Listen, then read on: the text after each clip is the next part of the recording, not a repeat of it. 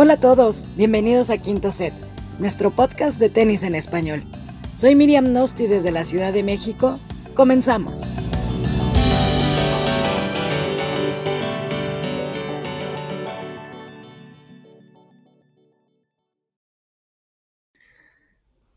Hola, hola. Sean todos bienvenidos a un nuevo episodio de Quinto Set, un episodio especial porque em, termina el segundo Grand Slam de la temporada Roland Garros y ha terminado con dos campeones que han hecho historia, o están haciendo historia, mejor dicho, en el tenis, tanto en el circuito femenino como en el masculino.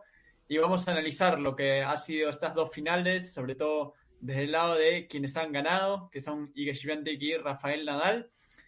En primer lugar, vamos a presentar al equipo de hoy. Em, tenemos a Miriam. Un gusto tenerte aquí. Hola, hola a todos. Un gustazo estar como siempre aquí con ustedes cuando se puede, cuando la tecnología nos los permite. Y bueno, pues felices para, para festejar todo lo que ocurrió en este gran slam. Sí, por supuesto, esperamos que pueda desarrollarse con normalidad, Miriam, en los temas de conexión. También con nosotros, David. Un gusto que estés aquí.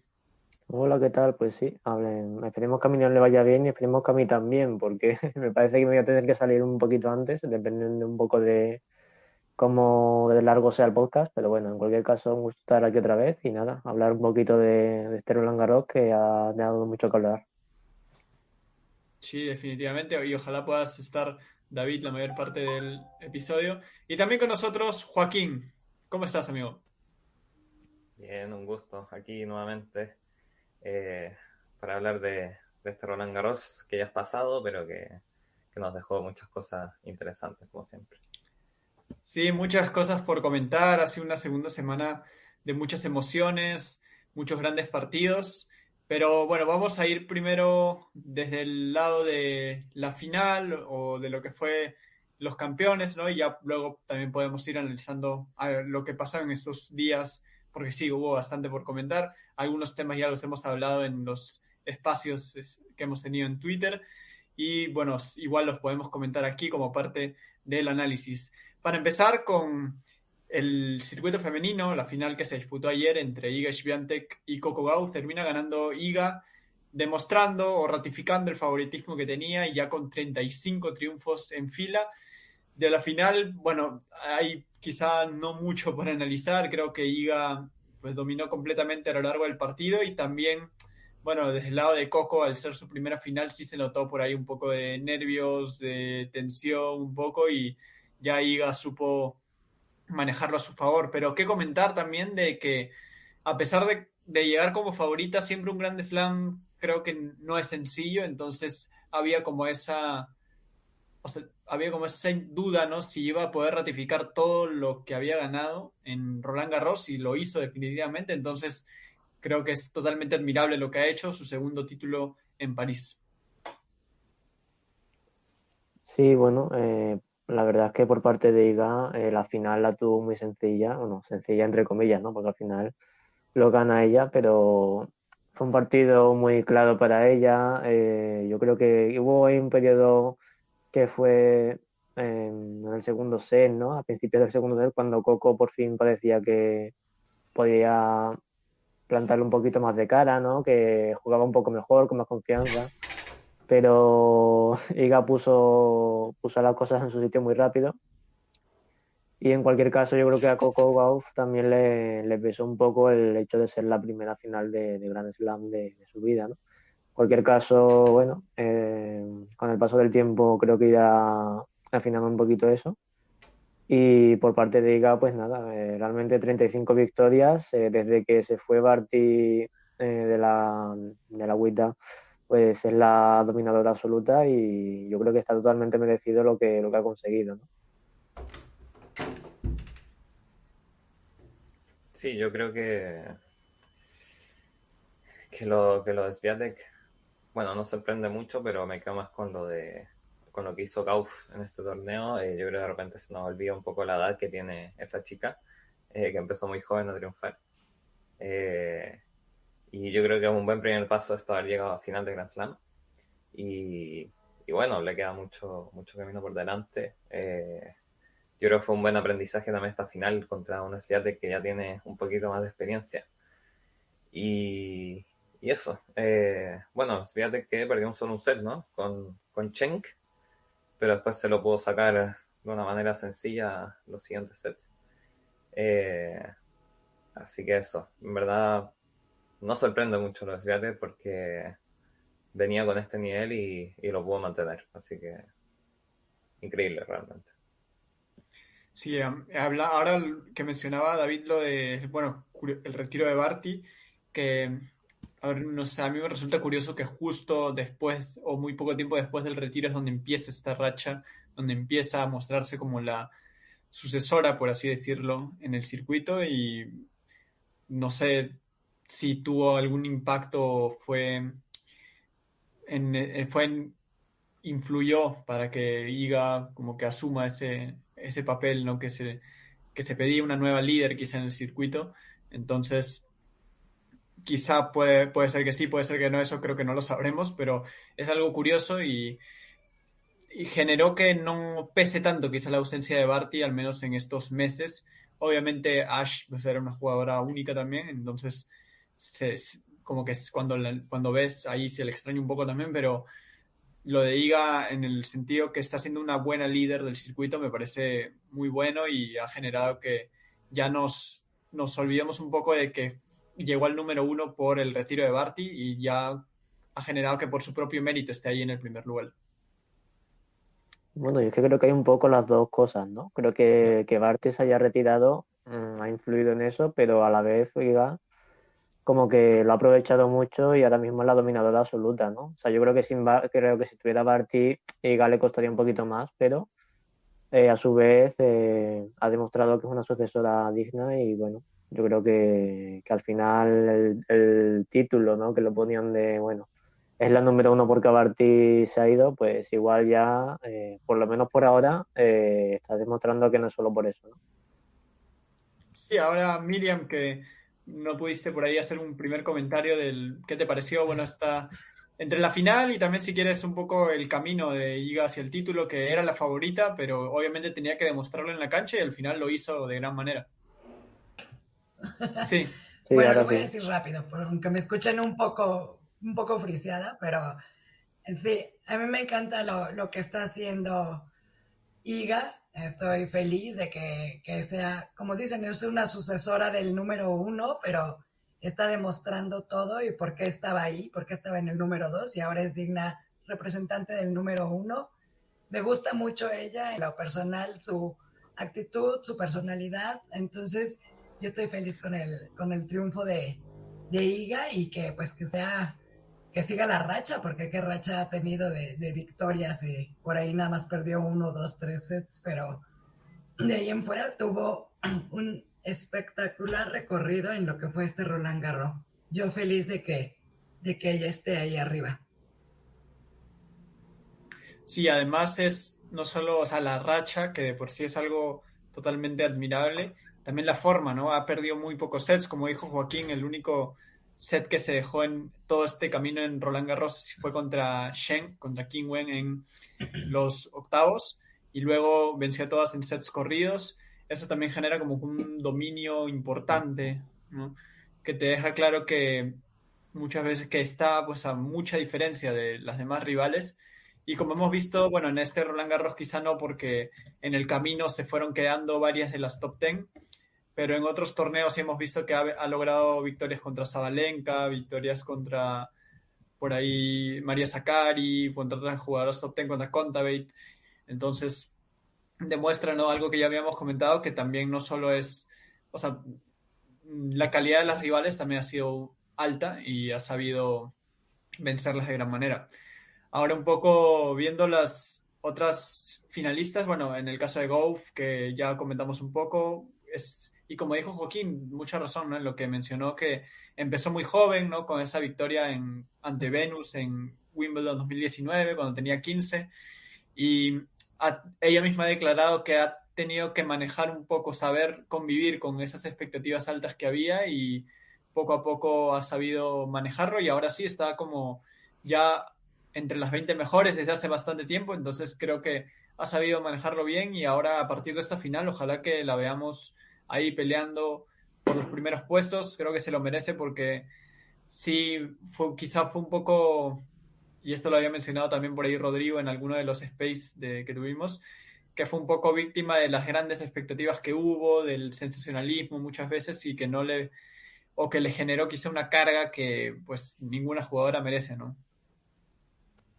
Sí, eh, yo creo que, eh, que Gauff, eh, a mí por lo menos me sorprendió que, que, haya llegado a la final en Roland Garros por, por la superficie. Yo la tenía como, como más en canchas rápidas, pero, pero ahora con esto demuestra que, que en cualquier superficie puede hacerlo bien y también eso habla bien de ella.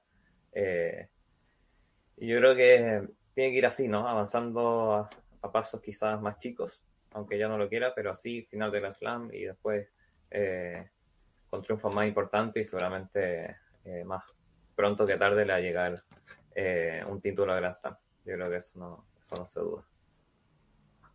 Sí, yo es que también creo que aunque en su día ya destacara, ¿no? Con 15, 16 años, es que al fin y al cabo todo tiene un proceso, ¿no? Es decir, tampoco vas a empezar ya con 16 años a ganar y a ganar y a ganar y luego, ¿sabes? O sea, al final es normal lo que le pasó de ese pequeño estancamiento, entre comillas, por así decirlo.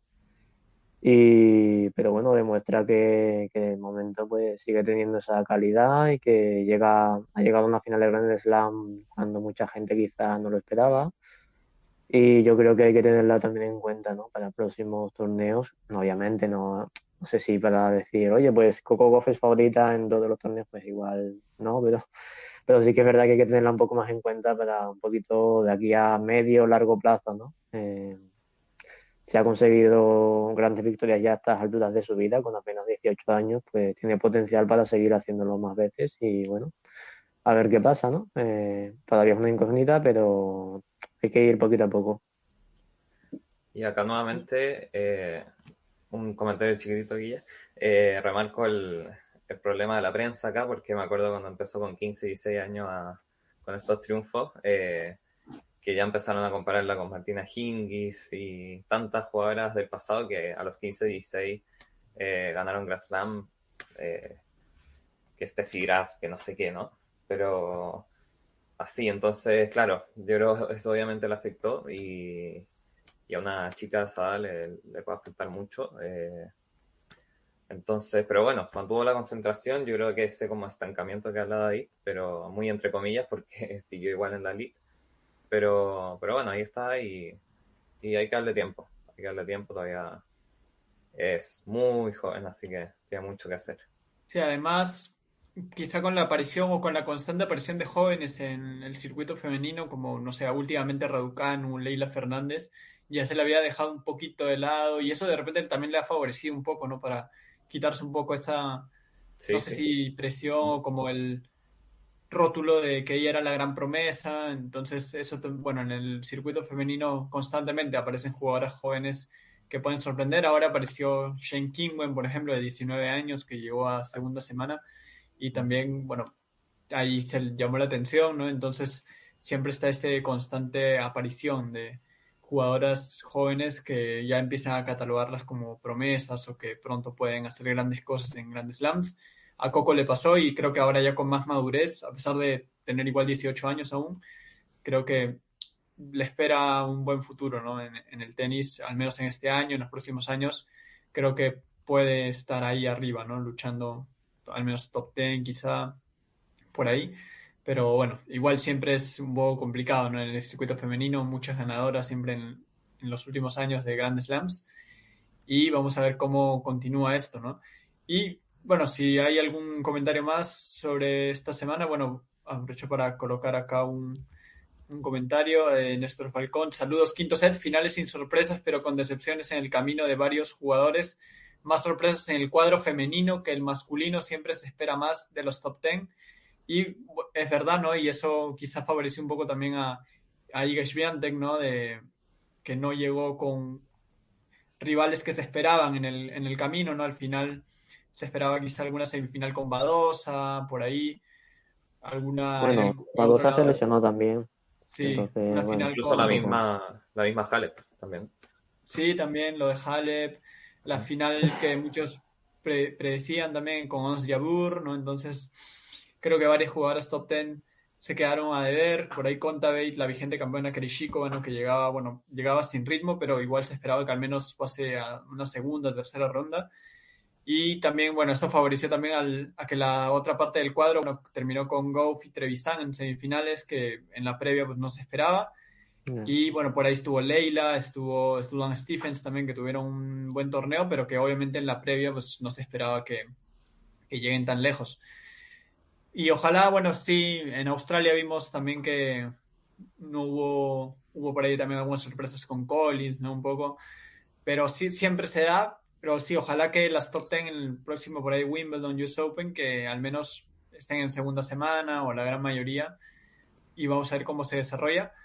Pero por el momento, bueno, Iga es que es la merecida campeona y me parece correcto también que igual ha mantenido los pies en la tierra, como se dice, porque igual afirmó que, bueno, ya igual en algún momento terminará esa racha, no sabemos cuándo, pero al menos creo que es consciente de eso y sabe que igual en algún momento le va a tocar perder quizá, pero ya tiene que estar preparada, ¿no? Porque son parte de, ¿no? Las derrotas en el camino. Así es, absolutamente. Sí, bueno, entonces ahora sí. Bueno, y que tenemos de vuelta a Miriam para empezar con el repaso o el análisis de lo que fue esta, la final de hoy, ¿no? Justamente, que fue la coronación de Nadal, ¿no? Con el Grand Slam número 22 y el, en Roland Garros el 14, totalmente impresionante lo que hizo. Y una final que un poco podría decirse que quedó un poco de ver, pero vamos a, ver que también, bueno, es obviamente Nadal y tiene un récord de apenas tres derrotas, ¿no? En 114 triunfos y pues muy complicado iba a ser desde la previa para Ruth, pero sí, es verdad que se podría haber esperado un poco más. De la final. Y Rafa lo tuvo controlado en todo momento, claramente, y en los momentos que por ahí tuvo que acelerar cuando quebró Ruth, bueno, aceleró y le alcanzó para llevarse el set y bueno, posteriormente ya estaba arriba y no había forma de, bajarlo, ¿no? Entonces, ¿qué podemos decir? Una, final que de repente sí se esperaba por, por el rival, ¿no? Porque obviamente por ahí un Esveré, un Djokovic iba a exigir muchísimo más, pero que de repente igual había un poco de expectativa, ¿no? Por lo que podía ser. Sí, eh, bueno, yo en cuanto a la final, así, eh, creo que como que vi que Nadal no tuvo que sacar su 100% para ganar el partido, ¿no? Eh, como que en ningún momento lo vi tan exigido, ni siquiera en, el segundo set, en donde Ruth se puso 3-1 con quiebre arriba, como que ni siquiera yo sentí como, uh, Nadal está en peligro. Como que no sé por qué sabía que lo iba a recuperar y iba a ganar el set igual porque no, no veía mucho peligro en, en, en Ruth, ¿no? Eh, y ahí lo comentaba por el grupo de que también quizá ahí eh, juega el papel del entrenador, de que debería haber como quizás planteado alguna táctica mejor eh, para, para contra Nadal, ¿no? Así como, no sé, vi el partido de contra Aliasim, en donde en un momento yo veía que Nadal no sabía qué hacer, ¿no? Porque lo tenía, o sea, obviamente Aliasim estaba muy fino de golpes, pero también tenía una táctica muy buena. Entonces hoy día yo vi eso en Ruth como que esa falta eh, en hacer algo más, ¿no? Como que también muy a la defensiva, como, como que no, eh, no, no atacaba los espacios, no sé, como que le faltó mucho. Eh, obviamente, como dice Guille, al frente está Nadal, eh, está todo su, eh, sus 13 Roland Garros, ¿no? Su 13-0 en finales, etcétera, etcétera. Pero aún así siento que quedó muy al debe, ¿no? no es por desmeritar, desmeritar creo que se dice, a Ruth, pero igual creo que el lado de abajo se le abrió mucho como para llegar a la final, ¿no? obviamente llegó a la final y, y, eso es su mérito, pero pero tuvo un camino en que se le cayó Tsitsipas, se le cayó Medvedev, se le cayó, no sé, entre tantos otros. Entonces, entonces eso. yo siempre dije la final anticipada era el Djokovic Nadal. Para mí el que ganaba ahí ganaba el torneo. Eh, a pesar que Zverev me sorprendió, le hizo un muy buen partido Rafa los dos sets que jugaron. Yo creo que sin la lesión igual ganaba Nadal, pero, pero ya llevaban tres horas de partido en esos dos sets y, me, sorprendió lo de Zverev, ¿no? Pero, pero sí, eh, ahí, bueno, espero que sea un aprendizaje para Ruth, porque tiene 23 años apenas, creo. Así que, así que nada, que aprenda, que aprenda esto, porque yo creo que adelante puede sacar eh, buenas conclusiones de este torneo. Sí, yo iba a comentar un poco eso y justo te, te, doy el pase, David, con un poco la pregunta que iba a hacer. Y siento que el estilo de Ruth, o sea, le, más bien le acomodó a Nadal, ¿no? Era una forma que Nadal supo manejarlo bien y justo te iba a hacer la pregunta, David, si te parecía esto, ¿no? A mí me, pareció, me dio esa impresión de que la forma de jugar quizá era muy ideal, quizá para Nadal, que no le incomodó en ningún momento, ¿no? No sé cómo, cómo lo ves tú. Ya, bueno, es que Ruth eh, ha sido en general poco agresivo, obviamente tiene sus winners, tiene sus jugadas buenas, pero cuando tú no te dejas agresivo contra Nadal o, te falta agresividad durante buenos, buenos tramos del partido, ¿no? Porque tienes que ser agresivo casi todo el partido, eh, es casi imposible ganarle, ¿no? Entonces, bueno, además Ruth es un jugador que no gana los puntos en cuatro golpes, ¿no? Los gana siempre un poquito más, no, bueno el saque tampoco es de los más destacados del circuito. Mm, bueno, entonces, eh, sí, claro, tuve los partidos de Djokovic, de Zverev, de, de Félix también y, y ves que le incomodaron muchísimo más y hoy Nadal estuvo cómodo. Además, Nadal, no sé vosotros cómo lo habréis visto, pero también ha habido ahí algún pequeño tramo, ¿no? Que tampoco se le veía muy bien físicamente al 100% parecía como que no, y aún así no conseguía ganar sus juegos, ¿no? Entonces, bueno, yo tampoco esperaba una barbaridad de Ruth, no esperaba que pudiese ganarle ni un set a Nadal, pero sí que esperaba algún que otro juego más, ¿no? No esperaba tampoco un Rosco. Y bueno, en cualquier caso, Ruth se ha visto un poquito, bueno, tenísticamente muy pequeño contra Nadal y luego también imagino que, bueno, que jugar contra Nadal tu primera final de Grand Slam y que sea en Roland Garros, vamos, es casi casi un castigo más que una, buena experiencia, ¿no? Entonces, bueno, por eso creo que también entre que lo mental quizá no era la mejor situación posible para una primera final de Grand Slam y que luego tenísticamente tampoco tampoco ha peleado mucho, pues bueno, la victoria de Nadal ha sido clara, ha sido fácil. Y bueno, el 22 para Nadal y el 14 en Roland Garros. Y si me, me vais a perdonar, pero voy a quitar un momento a la cámara porque me estoy quedando sin batería, ¿vale? Y tengo que cargar esto, ¿vale? Así que bueno. Sí, mm. sí. Sí, por supuesto. Y justo lo que menciona David, me parece muy correcto, ¿no? Dimensionar que, o sea, la primera final contra Nadal en Roland Garros sí te genera, pues, algo extra, ¿no? Quizá esos nervios, ¿no? De, de estar ahí en la cancha. Creo que eso le pesó un poco a Ruth. Y a mi parecer, o sea, tiene un nivel medio que o sea, no es un nivel, un nivel medio, o sea, no me pareció como que un partido, o sea, feo, feo, pero me dio un nivel medio que de repente contra otro rival quizá te podría haber alcanzado para algo más, pero estando Nadal pues en Roland Garros era insuficiente y parecía como que muy bajo, ¿no?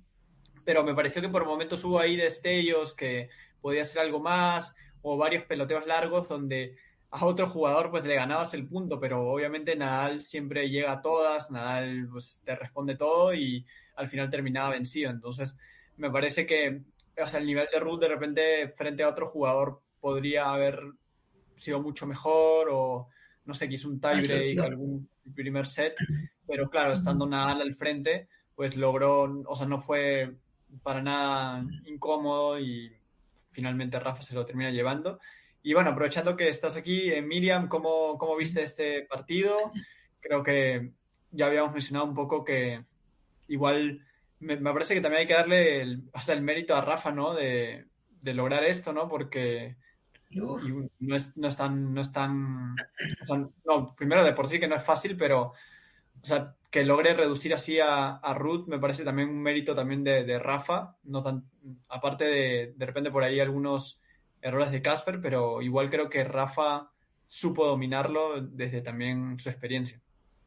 Claro, sí, no, no, al contrario, a Rafael Nadal lo único que nos queda es pararnos, aplaudirle y quitarnos el sombrero frente a lo que ha hecho. Es, es impresionante y más ya sabiendo todos los problemas que trae en el pie físicamente, pero y sin embargo juega así, entonces más mérito todavía. Esperemos que todavía tengamos mucho Rafa para, para mucho tiempo porque es sorprendente ver lo que hace. También lo comentaba en el grupo que que qué orgullo ser parte de esto, ¿no? De estar viendo cómo alguien, alguien está haciendo historia en el tenis es, es fantástico y no te queda más que, que aplaudirle, ¿no? Y yo, la verdad, llegue quien llegue frente a él, que no sea Djokovic o en su momento Federer en sus mejores momentos, siempre le doy la bendición porque sabes que, que esa es su cancha, esa es su casa y ganarle es prácticamente imposible, ¿no? Tenemos nada más un par de ejemplos en los últimos 14 años. Y tampoco le quiero quitar crédito a, a, a Ruth y comentarios muy, pues, yo creo que desagradables, ¿no? Eh, nadie tiene el camino hecho, todos se van forjando su camino y bueno, bastante mérito tiene llegar a la final de ni más ni menos que de un gran slam de Roland Garros, justamente si tienes enfrente a Nadal como lo mencionaban, bueno, tú ya sabes las probabilidades que tienes de ganar son casi nulas, pero, pero sí dio, yo creo que el, trayecto en, de lo que hizo Ruth desde el primer partido que despidió a Tsonga hasta pues pasar por encima de, de también estuvo lento ese partido, luego fue el que sacó a Rune, que hubo también toda una revolución ahí, pero tuvimos drama, tuvimos acción, tuvimos eh, eh, groserías, eh, deportivismo. Entonces ha sido un torneo impresionante y por supuesto qué bueno que se lo llevó Rafa, más sabiendo lo que, lo que está insinuando de, este probable descanso largo. No he oído nunca la palabra retiro por parte de, de Rafa y no hay ninguna fuente certera. Es yo creo que un descanso que se tiene que tomar lo veo ya un poco cansado, eso es lo que lo veo, lo veo cansado como él lo ha expresado de este dolor físico que no lo deja vivir y supongo que cada partido y sobre todo de este nivel, pues es estarte lastimando más, ¿no? Hoy no nos acompaña la doctora Paulina que nos podría explicar, pero si traes algo mal, entre más lo estés trabajando y forzando, supongo que solo queda que se quede, se ponga peor. Entonces esperemos que no, que se tome el descanso que merece, que se pueda recuperar y que tengamos Nadal y que él esté pues tranquilo y a gusto en, en su vida, ¿no? Que es lo que ha expresado últimamente. Claro, o también de repente un poco el cansancio de, de tratar de, jugar tanto y convivir con eso, ¿no? De exigirse y convivir con ese dolor, con esa incomodidad que tiene, porque él ha afirmado ¿no? que es algo que ya está ahí, que siempre has convivido con eso en los últimos años. Crónico. que, claro, entonces crónico, pero que se puede poner peor. Sí, de todas formas. Y me parece que es como ya hacer el esfuerzo tantos años ya también le pesa un poco, pero las ganas están, o sea, las ganas de continuar están, pero obviamente él mismo, y como dices Miriam, también para, de, no solo para su vida profesional, sino para su vida en general, que de repente ya no es bueno, ¿no? Que siga ese esfuerzo, esa exigencia. Y con lo que mencionabas de Casper, sí, de todo, o sea, tiene total mérito, o sea, llegar a la final, o sea, si, está, si era tan fácil, ¿por qué no lo hizo Tsitsipas? ¿Por qué no lo hizo Run? ¿O por qué no lo hizo otro? ¿no? Entonces, no es sencillo llegar a una final. Entonces, yo creo que él, o sea, y su círculo, bueno, lo saben, ¿no? O sea, saben que ha sido un camino muy bueno y es una gran satisfacción seguramente llegar a, a la final. Obviamente, seguramente se esperaban algo mejor quizá en, en, esta final, pero ya creo que no hay mucho que reprochar, ya lo hecho ya está. Y ahora lo que sería bueno, ojalá es que esto no le afecte, ¿no? En la forma quizá de la final, por lo que vi en la premiación me parece que no, porque se notaba como tranquilo, ¿no? Se veía pero...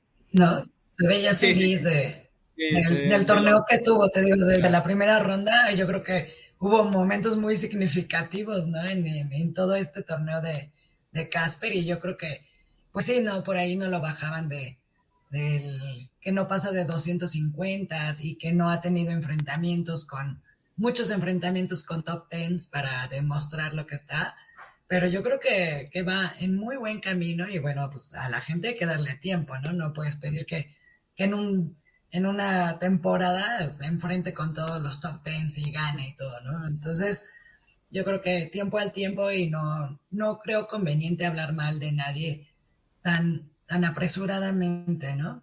Yo creo que ya si, si va pasando el tiempo y no son constantes y todo, yo llegué a comentar al principio de la temporada de Arcilla que no estaba demostrando nada, ¿no? Porque venía como favorita en la superficie y no le fue bien en los primeros torneos, pero yo creo que también si, si llegas a la grande y te va bien, yo creo que ahí, ahí es cuando dices, bueno, denme un par más de años porque todavía tengo mucha carrera y luego, luego ya me hacen de menos, ¿no? Entonces ahorita pues, un poco de respeto, yo creo que también ha habido muchos comentarios en este torneo, no sé, saliéndome un poquito, pero de eh, contra, sobre todo los chavales, ¿no? Lo que es Rune, lo que es Iner, de sus actitudes, de sus comentarios y bueno, pues yo nada más sí, sí quería pues, comentarlo con ustedes de que, que, hay que ser más cuidadosos, ¿no? Están donde están y se están enfrentando y están teniendo victorias, pero que no se nos olvide que están muy chiquitos, que son sus primeros grandes slams, eh, sus primeros enfrentamientos con figuras. Y bueno, las reacciones, pues bien me lo comentaban por ahí, hasta Roger era medio grosero, no sé cómo, qué adjetivo poner cuando empezó, ¿no? Y tenemos que dejar que, que la gente, los jugadores maduren y que agarren experiencia y de todo esto van aprendiendo. Yo, por ejemplo, estamos hablando ya de un Esberev que, pues gracias y desgraciadamente a lo que pasó en Acapulco, yo sí he visto un cambio en su actitud muy, muy fuerte, ¿no? Ya eh, lo que le planteó la ATP de que lo van a estar observando, sí ha hecho un cambio de comportamiento en él. Y bueno, ¿qué podemos esperar de alguien de 18, 19 años? Pues también le tienen que pasar años, tienen que pasar situaciones para que ellos vayan aprendiendo qué hacer y qué no hacer, pero pero no denostar tanto, no agredir tanto, pues a jugadores, ¿no? Hay que, hay que darles tiempo y, tratar de entenderlos un poco. Sí, creo que igual, sí, un poco las críticas siempre a veces son un poco duras, ¿no? Como que es fácil no hacerlo, pero siempre hay que tener cierta empatía, ¿no? Por eso es que bueno, en el caso de Run también, que ya se le, incluso desde antes cuando le criticaban un poco porque recibía invitaciones de varios torneos era como que, pero el muchacho no tiene la culpa, ¿no? Entonces sí, sí un poco, y es un poco, lamentablemente que los profesionales sí conviven con eso, ¿no? Un poco conviven con la crítica, con lo mediático y bueno, ya tienen que ir acostumbrándose y por eso también es importante el apoyo a nivel mental, ¿no? Psicológico, para saber convivir con, con eso, ¿no? Que no es sencillo. Sí, también. Una cosa que quería comentar de esto. Eh, también yo creo que en los últimos años como que la gente también ha perdido un poco la paciencia con eso, porque yo creo que antes, hasta, bueno, hasta 2000, hasta antes de que los tops de antes, o sea, los Babrinka, Songa, el Potro y demás, eh, llegaron a grandes lesiones, yo creo que la gente estaba como muy acostumbrada a un nivel altísimo de tenis casi siempre entre más jugadores que ahora, ¿no? Ahora, ahora sigue ahí el Big 3, está Medvedev, está alguno más, pero antes eran como unos cuantos más, ¿no? Y como que ahora hay más irregularidad y la gente como que no le gusta esa irregularidad, ¿no? Y, creo que también viene un poco de ahí, ¿no? Todas formas, pues yo creo que también es eso, ¿no? También hay, todo tiene un proceso y lo que hacían algunos de los anteriores jugadores eh, tampoco era normal decir, no, no, aquel, ¿sabéis la foto esta, no? Del, del, del Masters de, de, Londres, ¿no? De final de año, de 2009, si no me equivoco, que estaban ahí ocho jugadores que era como en todos en traje, ¿no? Con, era un poco la foto más destacada, creo yo, de los ATP Masters Final. Eh, bueno, aquella generación estuvo muy, muchos años en un altísimo nivel y creo que ahora como que tampoco hay tanta regularidad, tanto nivel y la gente como que se como que no le gusta eso, ¿no? Y bueno, mm, de todas formas, pues sí que es verdad que, hay que tener un poquito más de paciencia, que hay nuevas generaciones y, y, aprender un poco eso, ¿no? Que lo de lo que veíamos hasta hace unos años tampoco era tan normal, ¿no? Por eso, eso quería comentar. Pues sí, porque ahorita un poquito sí, el único buen partido resulta que de todo el torneo fue el Nadal Djokovic y dices, pues no, hay mucha, hay mucha calidad afuera de, de nuestros dioses del tenis, ¿no? sí, claro. Ya, ya viene el cambio generacional y, y, no podemos empezar a hacer de menos lo que viene porque tenemos enfrente a tres monstruos de que hemos sido testigos de todos sus logros, ¿no? Pero, pero lo que viene abajo también trae, trae calidad y, bueno, tiempo al tiempo y, y respeto respeto, ¿no? Todos, todos van madurando, todos van haciendo camino y por supuesto yo también, sobre todo hoy, un aplauso a, a Casper Ruud y le deseo que siga, que siga llegando hasta, hasta donde pueda llegar.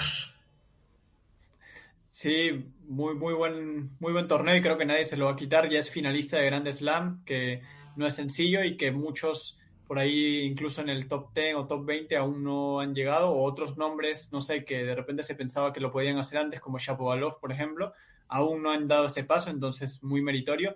Y hablando un poco de Rafa, y voy a ir relacionando con este comentario, algo que dijo Joaquín también, que la final anticipada fue con Djokovic, y justamente con este comentario de eh, Néstor Falcón que dice muy meritoria participación de Ruth, pero Rafa ganó el Roland Garros en su serie superó una serie muy dura, incluso Esberev lo estaba poniendo en aprietos y creo, creo que igual lo ganaba.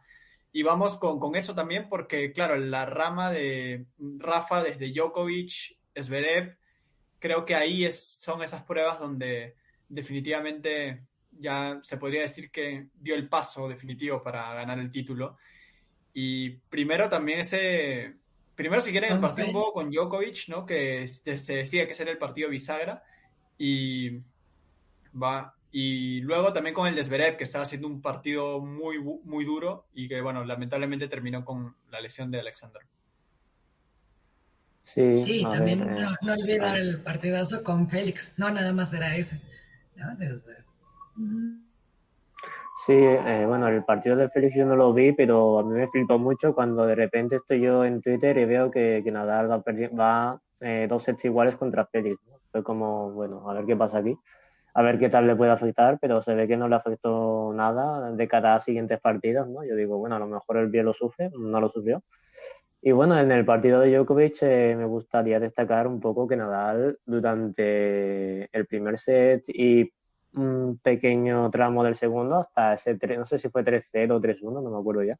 No sé si hubo doble, no sé si hubo break o no, pero eh, Nadal durante un set y un poquito más eh, parecía que estaba jugando el partido perfecto, ¿no? Luego Djokovic eh, por fin reaccionó, ¿no? Eh, hizo break Djokovic, se puso un poquito más igualada la cosa y claro, cuando a Djokovic le das un poquito de vida, pues Djokovic responde, ¿no? entonces ahí ya a partir de ahí, digamos que ya empezó, entre comillas, el Nadal Djokovic, fue un partidazo tremendo de ahí al final. Pero creo que Nadal contra Djokovic jugó un partido mm, para mí que me sorprendió bastante, ¿no? Porque yo no pensaba que Nadal fuese a ganar tan, entre comillas, claro contra Djokovic, porque luego el cuarto set tampoco fue, digamos, eh, tan difícil para Nadal. Y tuvo un poco más de aprieto ahí en el tercero, que también fue muy bueno, el de Djokovic, el de los dos, ¿no? Pero ya digo, Nadal estuvo casi, casi mm, vamos, eh, espectacular, ¿no? Porque eh, justo cuando más estaba sufriendo, eh, que parecía que para lo mejor Djokovic también le podía ganar ese tercer set y cuidado que pierde Nadal, eh, pues también respondió muy bien. Y luego ya en el partido de Zverev, pues la verdad es que mm, me daba la impresión de que ganaba Nadal el segundo set, porque si, si bien es cierto, Zverev buena parte del set lo jugó mejor que Nadal, fue como que a medida que se iba acercando a ganar el set, fue cometiendo más errores, ¿no? Eh, Nadal eh, le ganaba puntos muy buenos a Zverev, que de estos, ¿no? Espectaculares, y tiene muchos golpes, que tiene mucho, mucho movimiento de un lado a otro, con voleas, en fin, un poquito de todo. Que yo me quedé, bueno, yo estaba en ese tramo, ¿no? Yo estaba bastante alucinando, ¿no? Con el partido pero yo creo que lo, igualmente lo ganaba Nadal porque fíjate que la remontada ¿no? se iba dando ahí poquito a poco y, y luego lo que pasó fue que se lesionó Federer. ¿no? Pero bueno, en cualquier caso fue muy duro para los dos ese partido, sobre todo para Federer, pero también para Nadal porque tres horas, o sea, más de tres horas en dos sets, o sea, yo eso nunca lo he visto, yo nunca lo he visto. Y luego, eh, y Nadal tuvo hasta, perdón si si se si nos gusta este comentario, tuvo hasta un poquito de suerte, ¿no? Porque digo, joder, si el partido se va a cuatro o cinco sets, yo no sé qué hubiera pasado, ¿no? Pero bueno, entonces, entonces pues nada, yo creo que Nadal superó dos pruebas muy, muy buenas, eh, con un altísimo nivel. Yo la verdad que no pensaba que pudiera tener tanto nivel. Si bien es cierto Nadal, Roland Garros y todo lo que tú quieras, pero creo que venía en un estado de forma un poquito, bueno, para tener algunas dudas mmm, de si podía ganar. Y al final ha respondido de una forma sobresaliente, ¿no? Así que bueno, felicidades a Nadal y a los que le siguen. Sí, un poco, Miriam, ¿qué te pareció el, la semifinal, ¿no? Que estaba haciendo un partido durísimo y que, por ejemplo, a mí me dio la impresión de que Rafa en los momentos claves supo manejarlo bien, o sea, en el tiebreak del primer set, por ejemplo, pero que en general veré, por ejemplo, a lo largo del primer set me pareció por muchos momentos superior o que le estaba complicando bastante, pero en el momento clave Rafa pues sacaba unos puntos increíbles. Entonces estaba haciendo un partido muy duro también, como lo dijo David, con un desenlace un poco triste, o muy triste mejor dicho, pero igual creo que fue un partido muy parejo y que a Rafa le estaba costando bastante. Sí, no, pintaba para que durara varias, varias horas más, como, como dice David, y eso hubiera sido tremendo, yo creo que para, para el físico de Rafa, llegar en, después de jugar cuatro o cinco horas. Eh, lamentable lo que le pasó es ver lógicamente, a, quien sea que le suceda eso, pues sí nos va a causar este pues angustia, ¿no? Te guste o no te guste el jugador, no, no le deseas nunca nada, una lesión a, a, ningún deportista. Y bueno, yo creo que Rafa sí no tuvo su mejor torneo, pero como grande que es, supo, sabe manejar los momentos claves. Yo creo que es lo que yo vi en este Rafael Nadal, es, es, es toda una estrategia, es es toda esa experiencia lo que, lo que demostró, porque físicamente, eh, pues no, sigue siendo muy hábil, sigue corriendo mucho, tiene mucha pierna, pero, pero sabemos todo lo que trae detrás y sí he oído en, en varias partes, yo lo pensé, pero dije no lo voy a decir porque, ¿qué, qué es decir? Es, el es un torneo malo de Rafael Nadal, ¿no? Y acabó levantando la copa, entonces eh, entras en conflicto al decir, ay, qué mal torneo tuvo Rafa pero sí, sí se vio en aprietos mucho tiempo y yo creo que es más bien toda esa experiencia y todo, toda esa fortaleza mental que a mí es lo que más me sorprende de, de Nadal, de, de, saber manejar puntos claves, como dices, y, y, rescatar y ponerse fuerte en ese momento. Y por ejemplo, lo de hoy ha de haber dicho, yo ya quiero ganar, ya me quiero ir a mi casa, quiero levantar el trofeo. Y se vio en el, en el tercer set como, como saca esa garra característica de él y, dice, ya, tengo que ganar en este momento, ¿no? Y bueno, aprovechando el momento, yo sé que nos está escuchando, un abrazo fuerte de Zverev y creo que todo el equipo de Quinto Set le, le desea pronta recuperación y que, que, no haya sido tan grave. Sí, de, ojalá que pueda recuperarse porque sí es un jugador que o que está demostrando un gran nivel y ojalá también pueda recuperarse también el aspecto anímico que es muy importante, ¿no?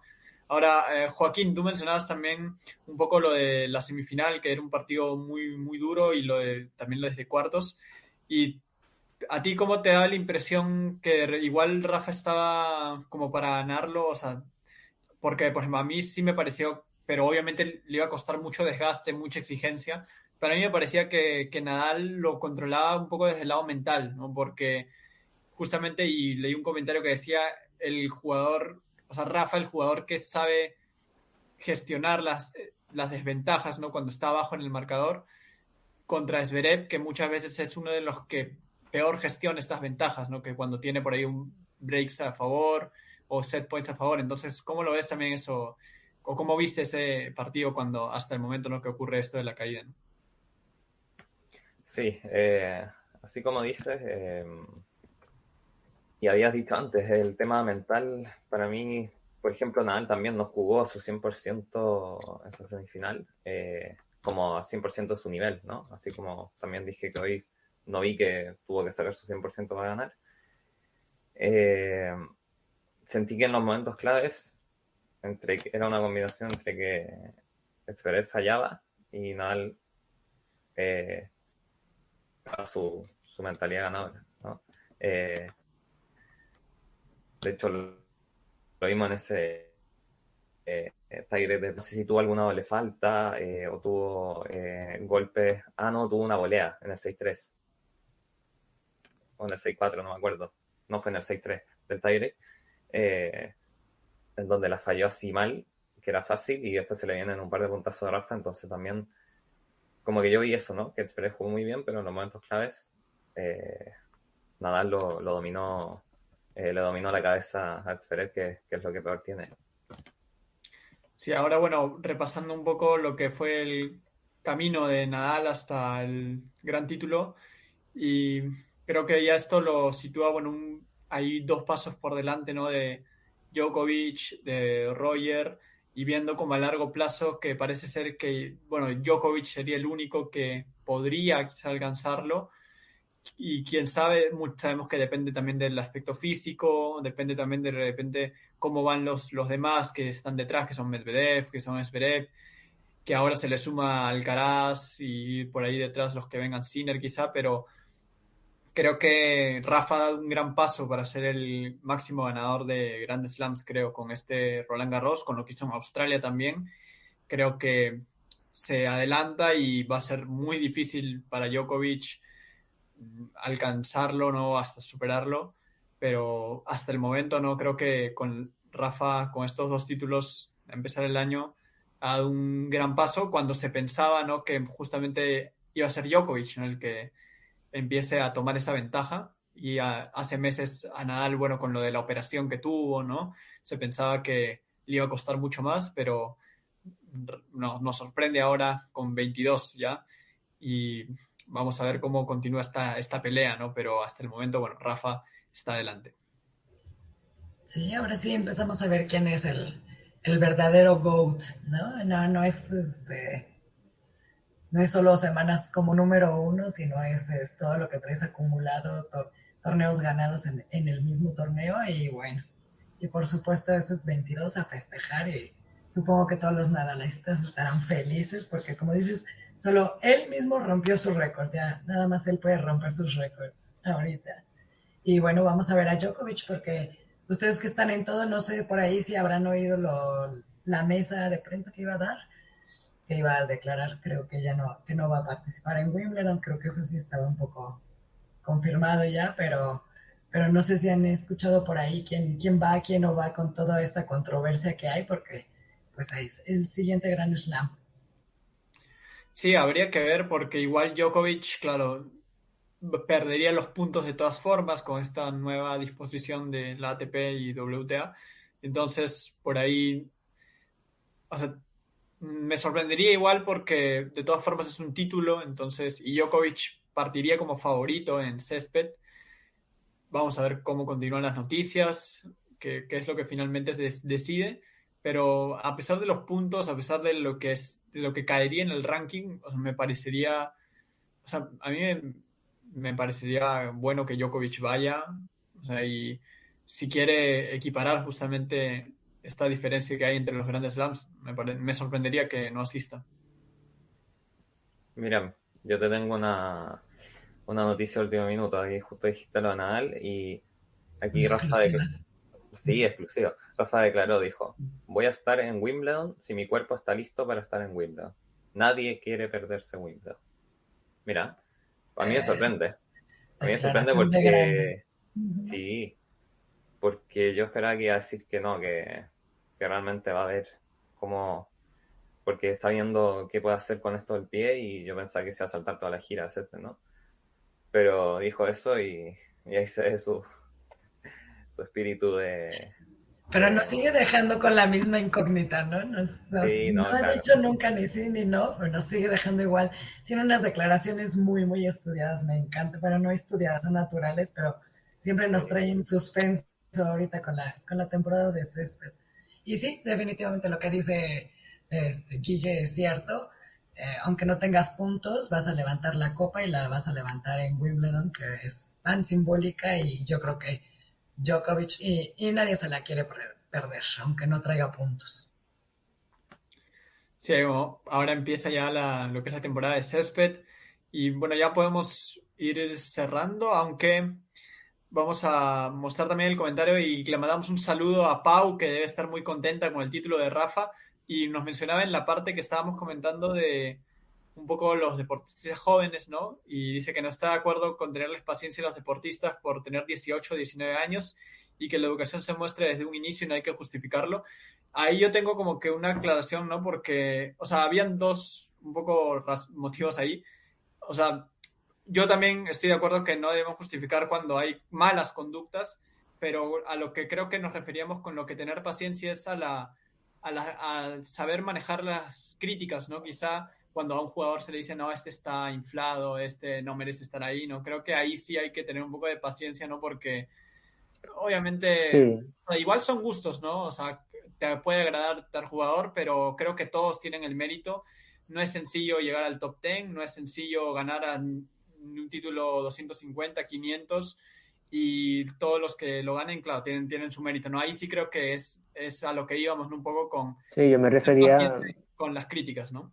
Sí, yo mis comentarios eran más en un nivel deportivo, ¿no? No tanto en un nivel de críticas a los jugadores sobre sus conductas. Obviamente la conducta sí que estoy más de acuerdo con eso con Pau, pero en el tema en el tema deportivo, yo me refería al tema deportivo, ¿no? El tema de, decir, pues, tampoco pasa nada porque ahora un jugador de 19 años pierda, ¿no? Eh, algunos partidos. Entonces, bueno, por eso. Claro, pero sí eh, de acuerdo con lo de las conductas que, claro, desde jóvenes hay que se tiene que demostrar claro esa, esa conducta y ojalá eh, y me parece que estuve un poco también con el caso de Run, ¿no? Que por ahí tuvo una polémica. Ojalá que su equipo lo ayude, su familia, a, zafarse de eso, ¿no? Porque no ayuda que estén esas polémicas y que destaque por lo que hace en la cancha, ¿no?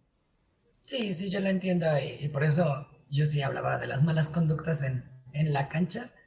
Pero pues yo creo que definitivamente todos hemos pasado por una situación en que un amigo, un familiar te puede llegar a hacer un mal comentario o un, una mala actitud, pero es, es, lo tienes que aislar, tienes que saber aislar, ¿no? Es, es una situación muy fuerte, estaba con mucha presión, estaba triste. Y, y, decir, bueno, en este momento se comportó así, pero no lo voy a encasillar ahora con que es un súper grosero, porque una vez hizo una grosería. En una, eh, o sea, están ah, bajo mucha presión, ¿no? Y están en un momento de que pues sí, es un mundo y se les puede estar destrozando. Entonces, pues todos yo creo que hemos caído de repente en, no sabernos comportar, quizás en, determinado momento, y no por eso encasillarlo, ¿no? A mí alguna amiga me ha hecho alguna grosería y yo digo, bueno, fue en ese momento. No, no te voy a dejar de hablar ni voy a decir, ah, eres una grosera. No. O sea, te doy la oportunidad y seguimos. Si vuelves y vuelves y vuelves a ser grosero, bueno, pues entonces sí ya eres una grosera. Pero si en ese momento, no por una situación, yo no, yo no juzgo, yo sí, yo sí tengo paciencia en, ese sentido, a lo que se refiere Pau. Yo sí les tengo paciencia porque son situaciones. Sí, son, ya se repiten y se repiten y se repiten, dices, bueno, pues sí, ya demostraste ser un grosero. Pero pues yo, diferentes posturas ¿no? ante, ante la paciencia.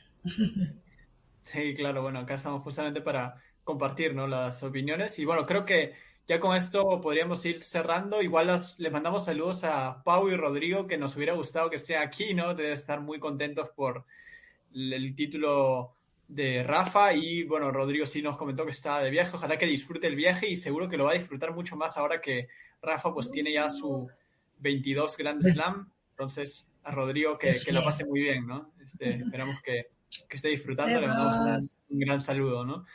Y bueno, ahora sí ya comentarios finales, creo que por mi parte admirable y seguramente luego o pasado el tiempo lograremos dimensionar esto que está logrando Nadal y recordarlo que, por ejemplo, Pete Sampras tiene 14 títulos de Grand Slam en total y Nadal tiene 14 títulos solo en Roland Garros. Entonces es totalmente impresionante lo que ha hecho. Un rato brutal.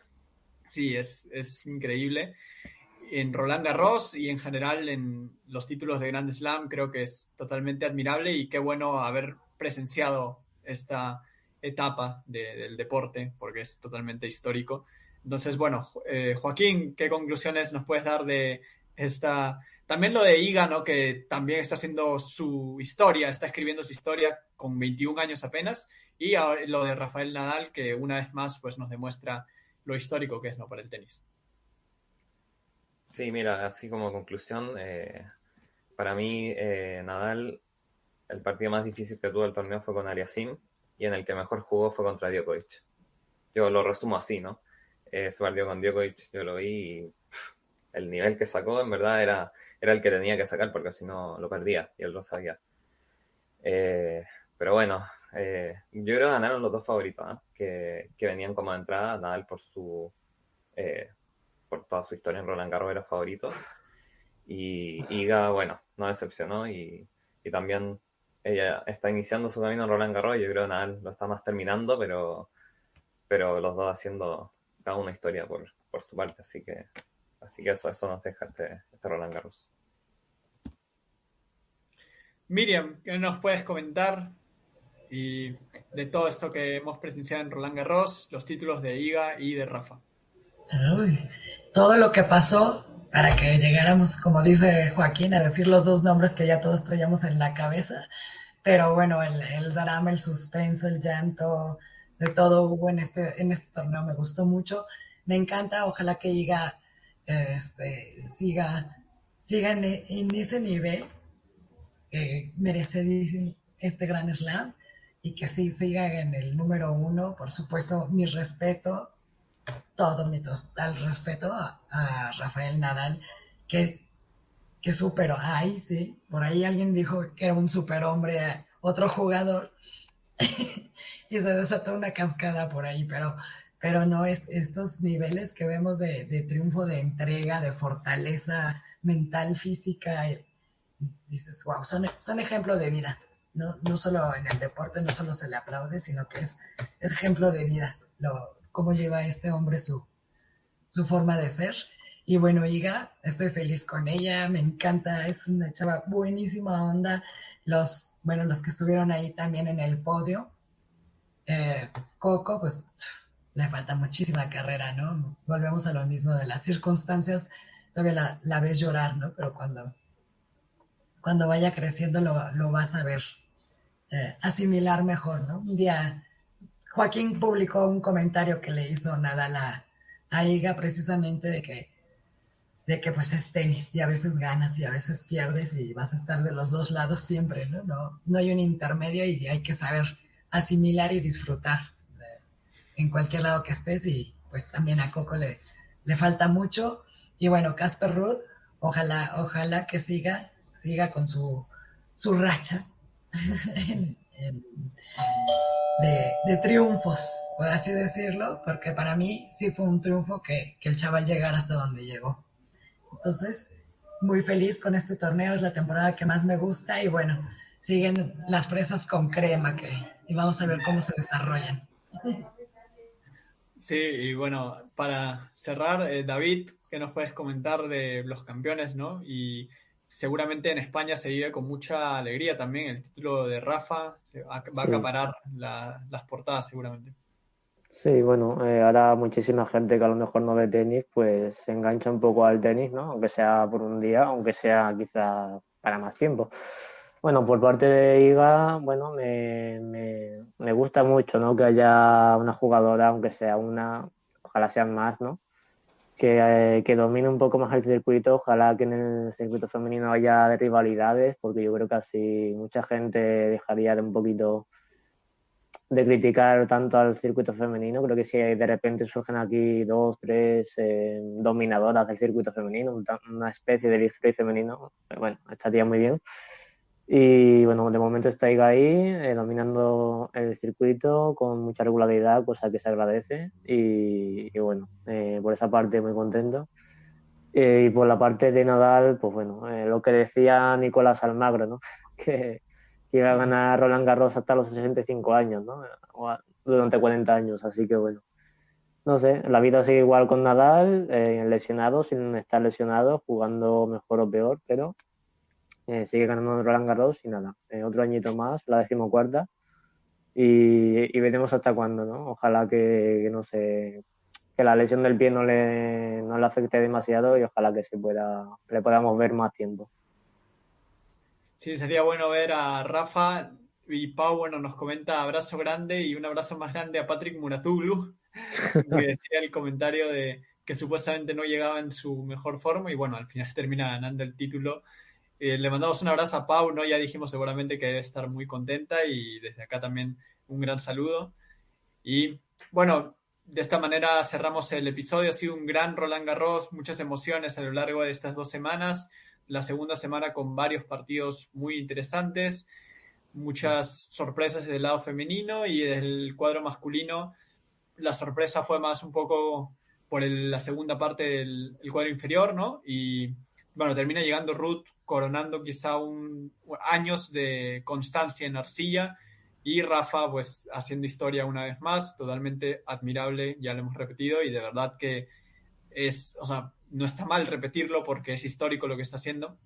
Entonces, creo que ya igual sobran ¿no? los, los adjetivos o mejor, no, mejor dicho faltan creo o no sé cómo se diga pero sí exacto no alcanzan no alcanzan, no alcanzan para, para describir ¿no? lo que ha hecho y qué bueno, ya lo dijimos, ¿no? Estar presenciando esto, ¿no? Eh, muchas gracias, Miriam, por estar presente. Gracias a todos, los quiero, los abrazo y qué gusto verlos. A ti no tanto, David. Y perdón por la... Me quedaba yo en segundo plano, yo seguía oyéndolos y viéndolos, pero me, me manda a un segundo plano ahí muy misterioso, pero ya parece que ya dominé aquí la falla. Los quiero, los abrazo y nos estamos viendo por aquí. Sí, qué bueno que pudiste ahí dominar la parte de la tecnología. Muchas gracias, Joaquín, también. Siempre es un gusto que estés aquí en Quinta Set. Sí, un gusto haber estado en, esta plática. Eh, y bueno, sí, este Roland Garros que nos deja nuevamente historia y, así como le dije en Australia, lo vuelvo a decir ahora, yo creo que no, hay nadie, pero nadie más grande que, que Rafael Nadal. Sí, y bueno, ahí los títulos grandes no lo, están demostrando. Muchas gracias, David, por estar presente. Sí, bueno, igualmente, eh, nada, eh, me ha encantado estar aquí otra vez, hablando de este episodio histórico, ¿no? Porque realmente es un episodio histórico. Y nada, y perdón un poco por el tema de la cámara, pero es que el plano que tengo ahora mismo no es precisamente el mejor. Así que, porque me he tenido que venir aquí a, un, a una habitación diferente, que bueno, a ver, no, no es precisamente el mejor plano, pero bueno. De todas formas, pues a ver si en, próximos podcasts puedo estar otra vez. Ahora con el verano quizá tenga más disponibilidad. Así que nada, nos vemos pronto. Sí, ojalá nos puedas acompañar, David. Qué gusto que te hayas vuelto a integrar después de bastantes episodios. Bueno, yo soy Guillermo y de esta manera cierro este episodio, como dijo David, histórico, ¿no? De quinto set, viendo los títulos de Iga y de Rafael Nadal ha sido un gusto y ya viene la temporada de césped, pero por el momento disfrutar de lo que ha sido estas semanas de tenis en Roland Garros. Muchas gracias por habernos acompañado. Nos despedimos.